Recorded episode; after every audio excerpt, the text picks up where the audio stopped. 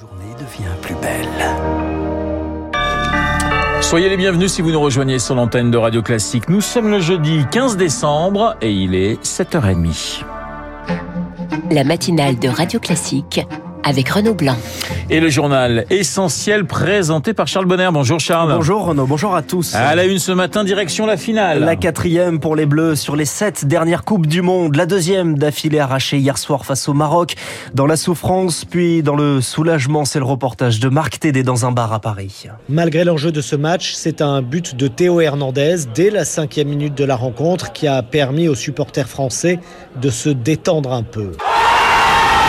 Corentin en redemande. Ouais, c'était pas mal, ouais. En extension, tout ce qu'il faut, ouais. On en veut au moins, ouais, deux ou trois. En deuxième période, les supporters français s'impatientent à chaque action. Jusqu'à la 79e minute et ce deuxième but, signé Randall Colomwani. Un quart d'heure plus tard, coup de sifflet final.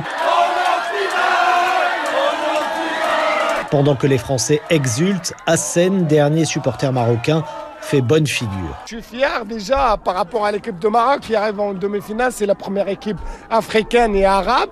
Et face à une équipe qui était déjà un champion du monde. Et on est sorti toujours avec la tête en haute. Je suis très très très très fier. Sur le trottoir, Lies et Klaxon, Mathieu se projette déjà dans la finale. Les Argentins, il y a Messi, il veut faire l'exploit, ils ont faim. Ça va être chaud, ça va être chaud comme tous les matchs de football, mais on va être au-dessus, comme tous les matchs de l'équipe de France en ce moment. Une finale France-Argentine qui se jouera donc dimanche à 16h. Le reportage de Marc Tédé, victoire fêtée également dans les rues, gâchée par endroits avec des heurts. 170 interpellations dans le pays, une centaine rien qu'à Paris, dont des membres de groupuscules d'ultra-droite venus pour en découdre. Un adolescent est mort à Montpellier, percuté par un chauffard selon la préfecture en marge de l'après-match. Des heurts également à Bordeaux, Annecy-Lyon. On y reviendra, hein. on reviendra sur ces dispositifs sécuritaires avec Hervé Gattegno juste après ce journal. Victoire célébrée également au Qatar dans le vestiaire des Bleus avec euh, Emmanuel Macron qui reviendra dimanche pour la finale avec comme ambition jamais 2 sans 3. En attendant, le président français fait l'aller-retour puisqu'il est attendu ce matin à Bruxelles pour un sommet européen pour des discussions qui portent sur le soutien aux entreprises en pleine crise de l'inflation. Malgré cette hausse des prix, le secteur du tourisme se porte bien. Le taux de réservation est supérieur à 85% pour Noël chez le gestionnaire de club de vacances Bellambra.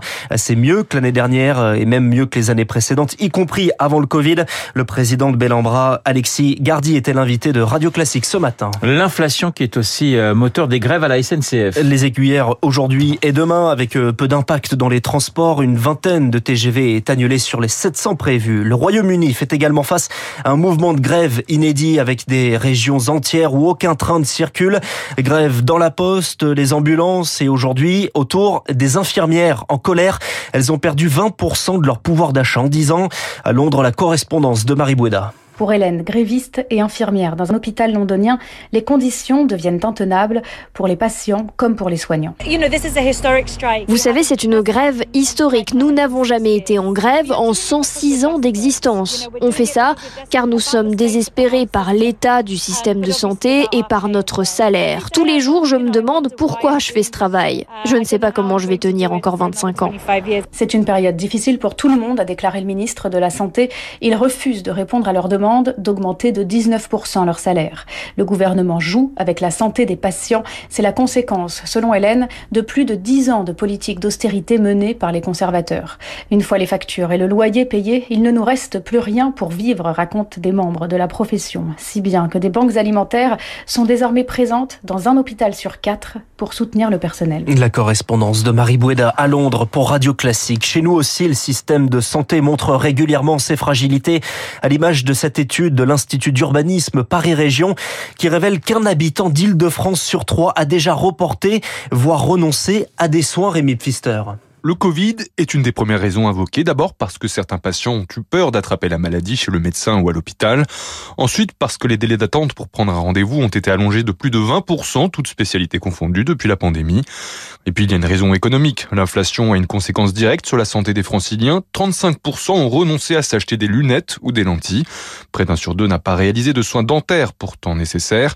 Les consultations chez un psychiatre ont également dégringolé alors qu'en parallèle, les problèmes mentaux ont bondi pendant la crise sanitaire sanitaire. Plus inquiétant, un francilien sur trois a décalé ou annulé un rendez-vous chez son médecin généraliste ou son gynécologue. Et les scientifiques alertent, les retards de diagnostic peuvent créer une explosion des cancers ces prochaines années. L'absence de suivi des maladies chroniques pourrait lui augmenter la mortalité en Ile-de-France. L'hôpital face à plusieurs épidémies, le Covid, mais aussi la grippe. Toutes les régions métropolitaines sont désormais en état d'alerte.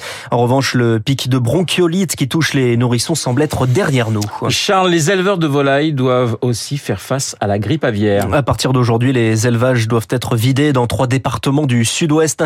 Les épisodes se multiplient chaque année. La production devrait d'ailleurs baisser euh, de 30 à 40 cette année. L'espoir, c'est donc un vaccin. Il est attendu à l'été prochain. Joël Limousin est le vice-président de la FNSEA. On ne peut plus continuer à avoir 20 millions de volailles, comme ça a été le cas en début d'année, qu'il faut éliminer. Quoi, c'est pas possible. C'est une filière qu'il faut absolument préserver. Aujourd'hui, il y a une vaccination disponible. Les résultats sont tout à fait encourageants. Donc aujourd'hui, on a une parade que les éleveurs attendent et qui permettra de pouvoir continuer une production qui pourra se faire en toute sécurité. Joël Limousin de la FNSEA, la Fédération d'agriculteurs et d'éleveurs, joint par Éric Kioch. 7h36 sur Radio Classique. Condamné, mais pas démissionnaire. Le député Adrien Caténins compte bien revenir à l'Assemblée nationale, vraisemblablement en janvier. L'insoumis s'est exprimé hier sur BFM TV pour reconnaître une nouvelle fois une gifle portée à sa femme qui lui a valu une condamnation à quatre mois de prison avec sursis et à une radiation de son groupe à l'Assemblée jusqu'en avril. Il y aura bien un procès après l'attentat sur le marché de Noël de Strasbourg. C'était en 2018. Cinq personnes tuées par un terroriste islamiste. Les cinq hommes sont renvoyés devant la, cinq hommes sont renvoyés devant la cour d'assises.